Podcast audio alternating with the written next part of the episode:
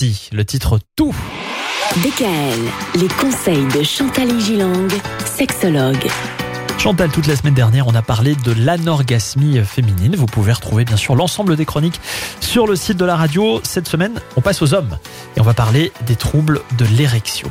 On commence avec quelques chiffres.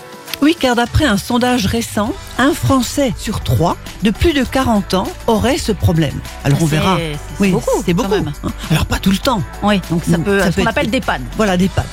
11% des hommes de 40 à 50 ans ont déjà eu des pannes ou ont des pannes. 30% des hommes de 50 à 70 ans et 66% des hommes de plus de 70 ans. Alors là, ce qui est normal. Surtout s'ils ne se font pas aider par un facilitateur de l'érection, mais on verra.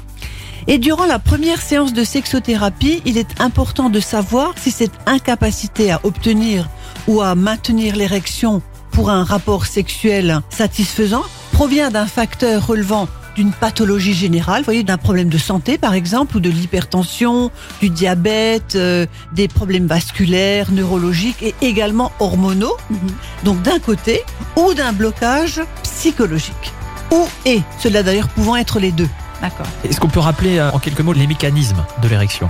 C'est un remplissage de la verge par ce qu'on appelle les artères caverneuses. Et il faut un relâchement suffisamment intéressant des parois afin que le sang puisse remplir ces corps caverneux qui traversent le pénis.